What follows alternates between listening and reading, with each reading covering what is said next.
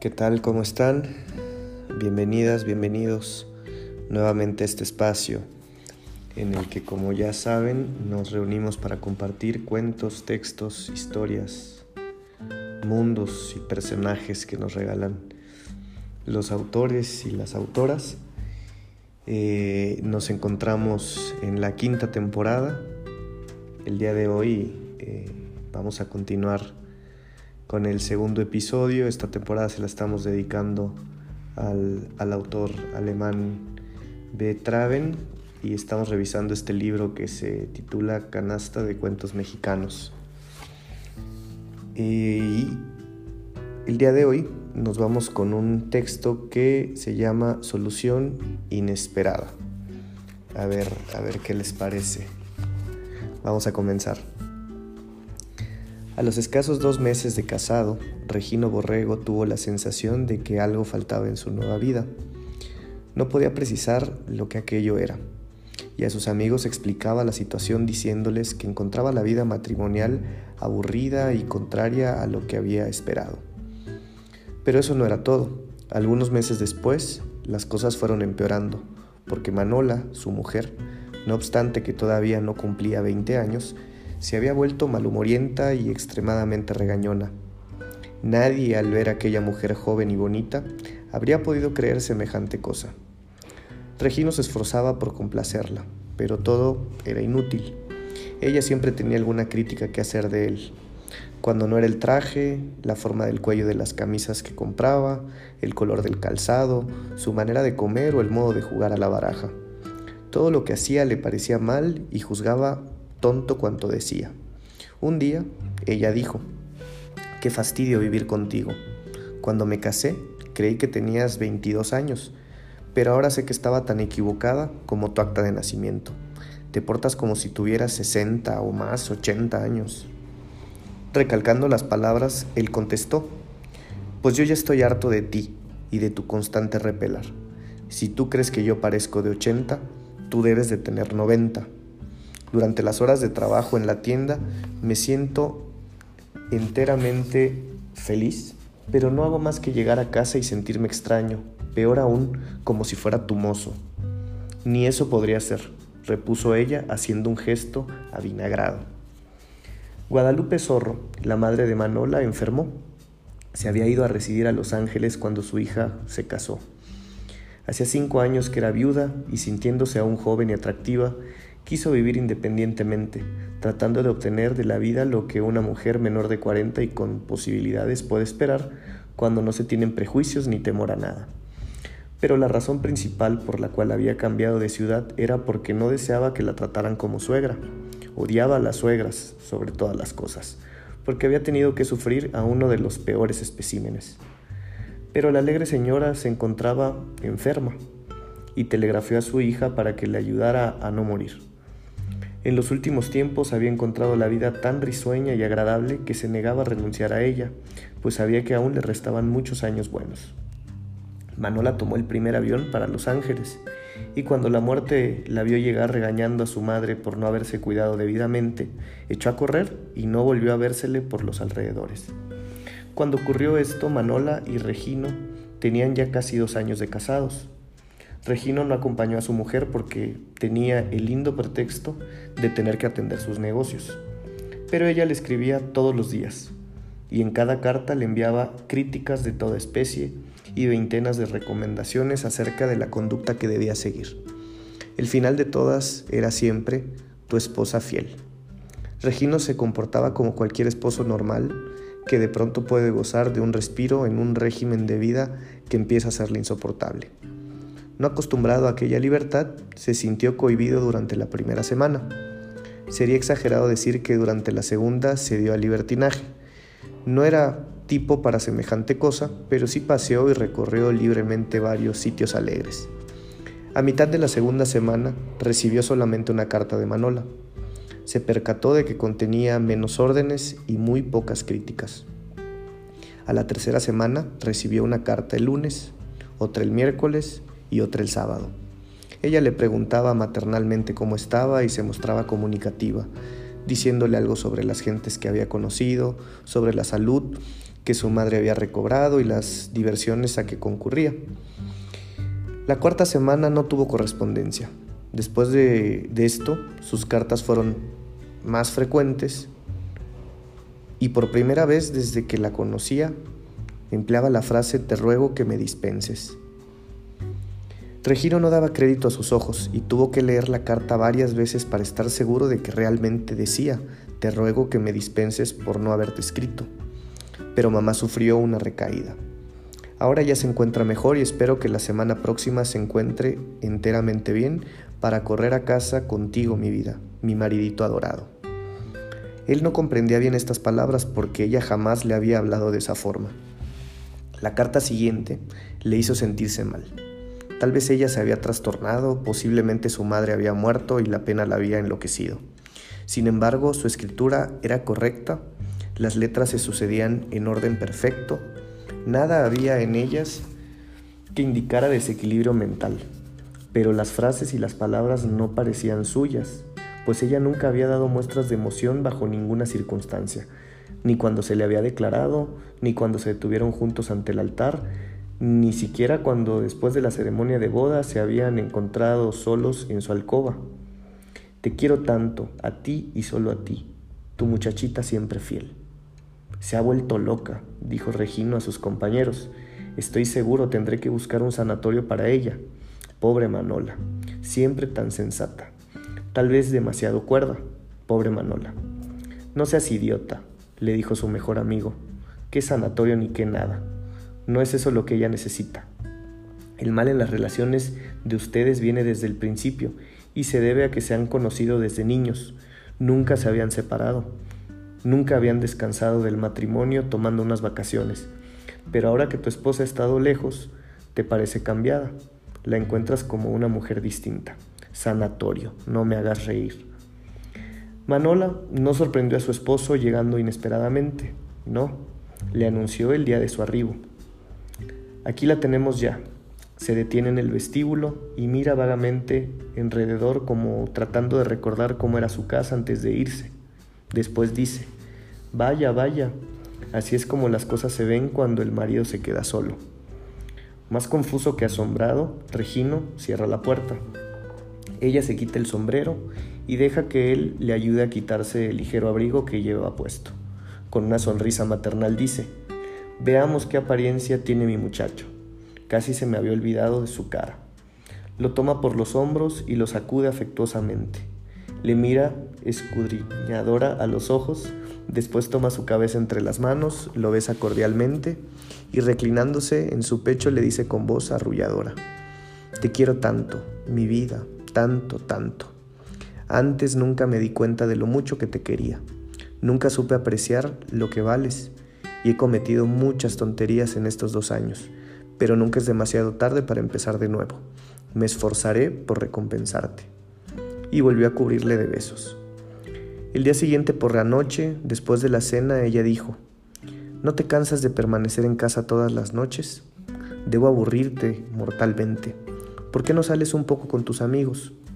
Un hombre de negocios como tú debe cultivar sus relaciones con el mundo exterior.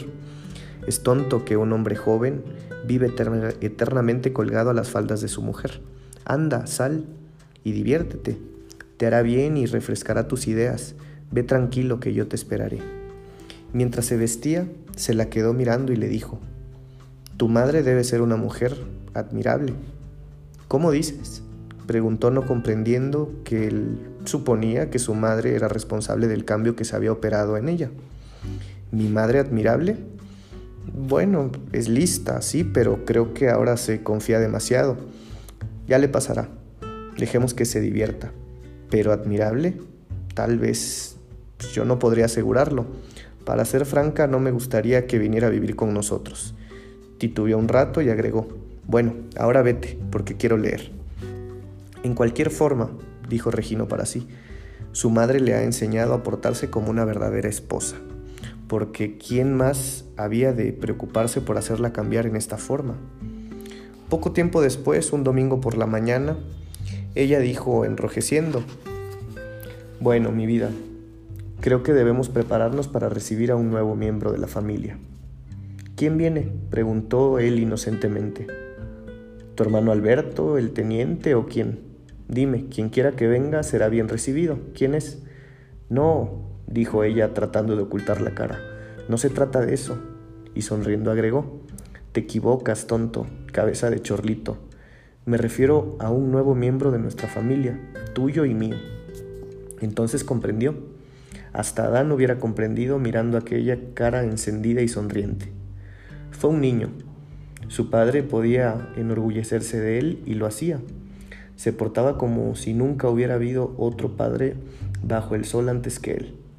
Durante los 23 años siguientes, el muchacho hizo cuanto pudo porque sus padres fueran tal vez más felices aún que en los meses que precedieron a su nacimiento. Regino y Manola habían llegado a ser la pareja legendaria, a menudo citada como ejemplo de que el matrimonio no es siempre un fracaso. En cuanto a Cuthberto, su hijo, este se hallaba profundamente enamorado de Vera, la única hija del señor Genaro Ochoa, un doctor muy respetado y acomodado del lugar. La muchacha tenía más o menos la edad de Cuthberto. Hacía mucho tiempo que estaban prendados uno del otro y ella lucía su anillo de compromiso desde hacía más de un año.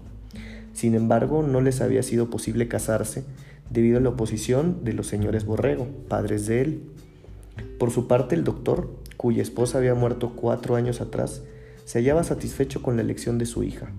Tal vez él sí hubiera podido ponerse al matrimonio, pues estaba en posibilidad de dar a su hija una buena dote que le permitiera escoger mejor partido. Sin embargo, estaba satisfecho y Cuthberto le parecía el mejor pretendiente del mundo. Para obtener el consentimiento de sus padres, Cuthberto había empleado todos los medios de persuasión posibles pues tenía la idea de que no podría ser feliz si tanto los suyos como los de su novia dejaban de sancionar su unión. No obstante esto, con sus amigos íntimos se jactaba de tener ideas muy modernistas, y algunas veces platicando con ellos, hasta habíase atrevido a sugerirles que se casaran a prueba, aun cuando él nunca lo hubiera hecho tratándose de Vera. Había algo más que considerar desde el punto de vista práctico. Cuthberto era cajero de una de las sucursales del banco más importante de la República y le habían prometido ascenderlo a gerente. Por lo tanto, el porvenir era brillante para un hombre de su edad. Pero el banco exigía como requisito indispensable que todos sus gerentes fueran casados. Cuthberto era ambicioso y el doctor también deseaba ver a su futuro yerno en buena posición, pero cuando aquel acudía a sus padres, todas sus esperanzas caían por tierra. Puedes casarte con cualquier otra, decía Regino. Te prometo no poner la menor objeción, pero desapruebo en absoluto tu unión con la muchacha Ochoa. Bien, pero dame una razón siquiera por qué no deseas que me case con ella. ¿No es bonita? Más que bonita, es una belleza. ¿Sabes algo malo acerca de su conducta? Es un modelo de chica. ¿Les ha hecho algún daño a ti o a mamá o a alguna persona en el mundo? No, que yo sepa. Y si alguien se atreviera a decirlo, le rompería la boca. Bien, entonces, ¿cuál es el motivo? Simplemente no quiero que te cases con esa muchacha. Eso es todo. Tienes que quitártela del pensamiento. Y si Cuthberto acudía a su madre, ésta le decía, no puedes casarte con Vera. Nada tengo que decir en su contra. Es una criatura encantadora, pero no puedes casarte con ella. No te conviene, olvídala. Hay muchas otras, a cualquier otra que elijas la recibiré con los brazos abiertos, pero a Vera no. Tu padre tiene razón. Cuando las cosas llegaron a ese extremo, el señor Ochoa salió en su ayuda. Yo hablaré con tu padre, dijo. Es un burro testarudo, y así se lo diré. Pienso que tal vez haya elegido alguna otra novia para ti, pero no lo creo, ¿verdad? Desde luego que no. De ser así hace tiempo que me lo habría dicho. Bueno, iré a verlo. El señor Ochoa visitó al señor Borrego y hablaron sobre el asunto. Dígame, empezó Ochoa, ¿es que mi hija no le parece lo suficientemente buena para su hijo? Me gustaría oír su opinión. Hable. Borrego se confundió y todo cuando pudo decirle fue, yo nunca he dicho que la hija de usted no sea buena para mi muchacho, ni que sea inculta, ya que la graduaron con todos los honores y tiene mejor educación que la que hemos podido dar a nuestro hijo. Así que por lo que a eso se refiere no hay crítica que hacer. Bueno, entonces ¿cuál es el motivo? dijo el doctor excitado y enrojeciendo. Tal vez no tiene suficiente dinero, ¿eh? Dígalo, es lo único que espero. No puedo explicarle, Genaro Ochoa. Eso es todo, y no daré mi consentimiento porque me desagrada esa unión. Regino Borrego se puso en pie y dio unas palmaditas en el hombro a Genaro Ochoa. Este gritó furioso. No me toque si no quiere que lo haga pedazos. ¿Y usted? dijo volviéndose a Manola, que acudía asustada por sus gritos. ¿Y usted qué tiene que decir? Contésteme. Estoy de acuerdo con mi esposo, dijo con calma. Ahora oigan, dijo Ochoa, amenazándolos con el puño. Estoy harto de su necedad. Los muchachos se casarán y serán felices, aún sin sus bendiciones, porque las gentes como ustedes nada valen.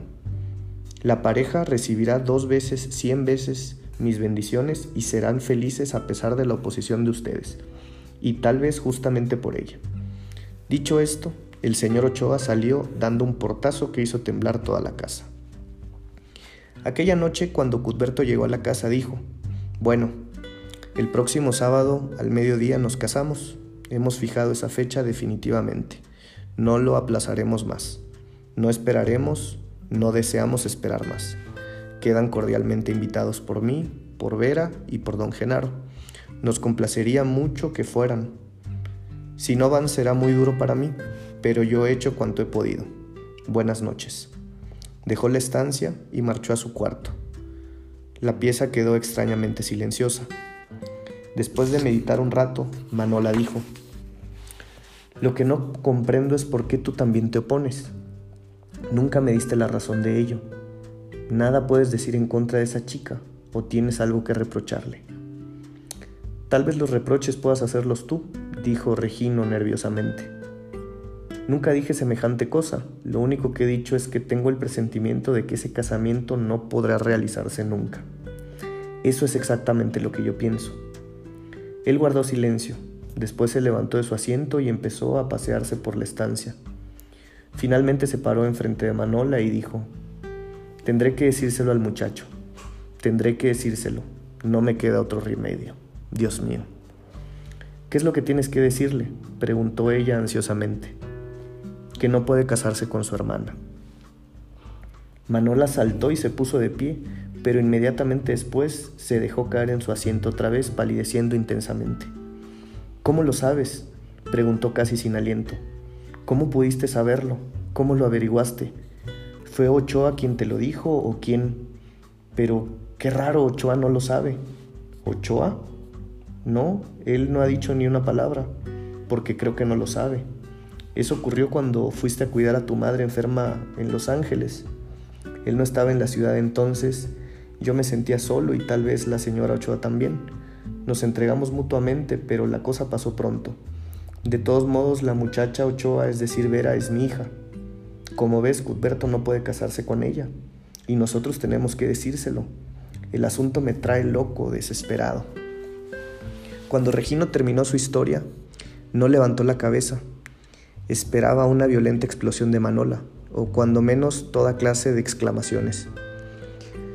Cuando al cabo de un rato no se escuchó ni un grito, ni sonido de ninguna especie, tuvo la idea desagradable de que Manola había muerto repentinamente por la impresión que le causara aquella revelación inesperada. Entonces, envalentonándose muy poco a poco, se irguió para verla.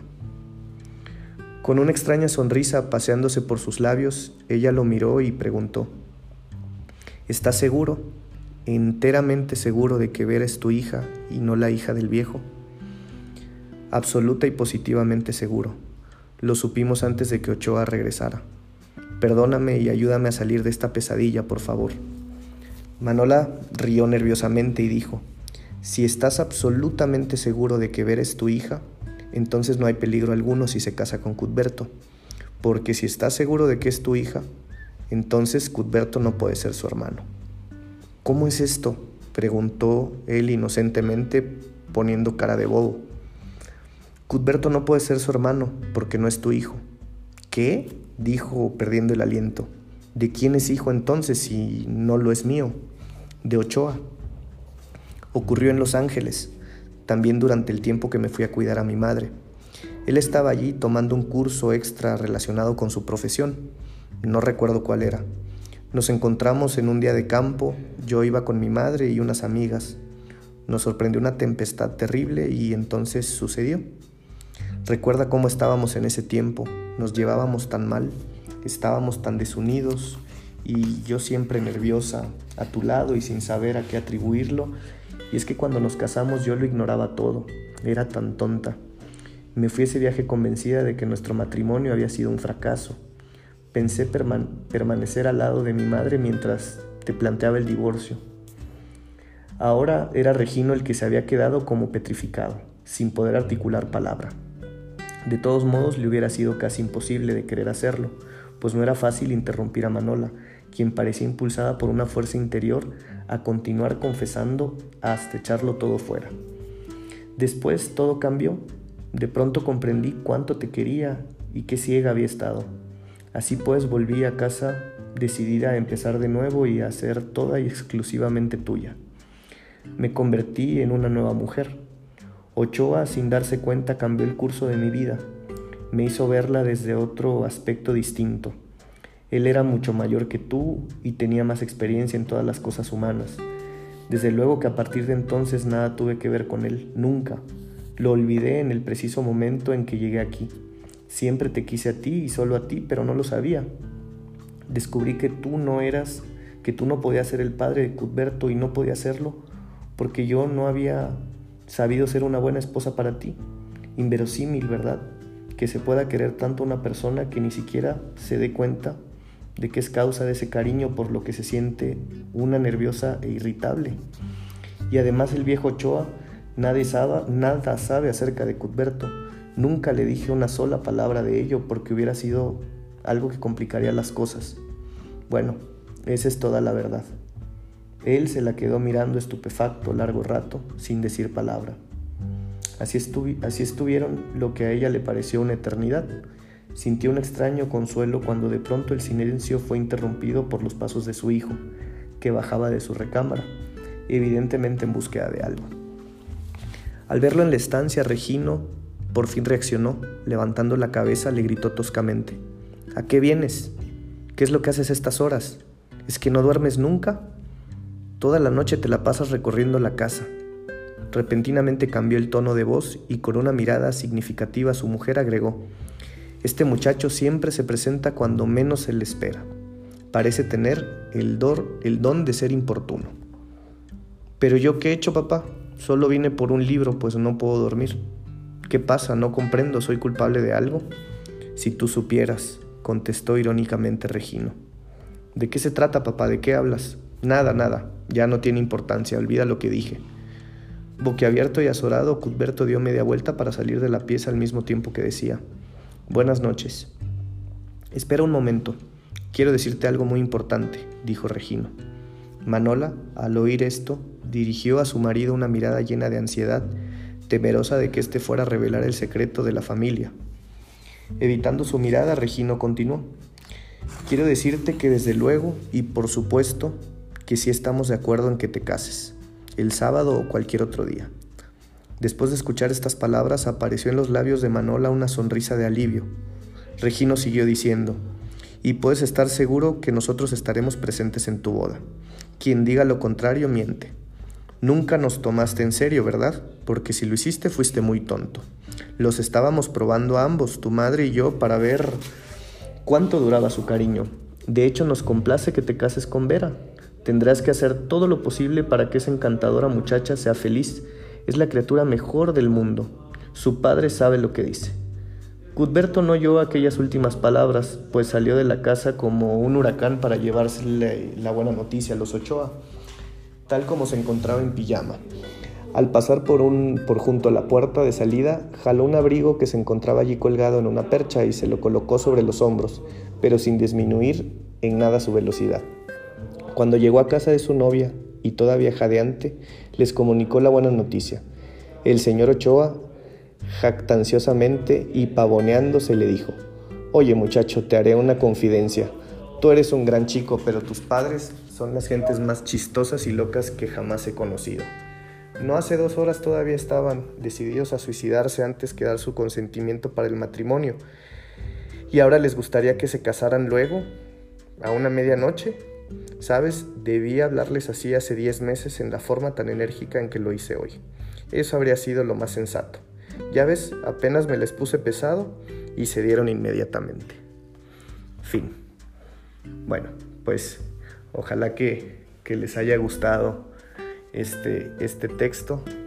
Me parece bastante interesante la forma en la que se va desarrollando esta historia con sus nudos y cómo al final de una manera muy particular se, desenlaza ¿no? con, con, un, un, final, digamos, hasta ese punto feliz con la unión de, de los enamorados, de los jóvenes enamorados. Pues nos, nos despedimos agradeciendo que nos pudieran acompañar en un episodio más y esperamos que nos podamos encontrar en una nueva oportunidad. Muchas gracias.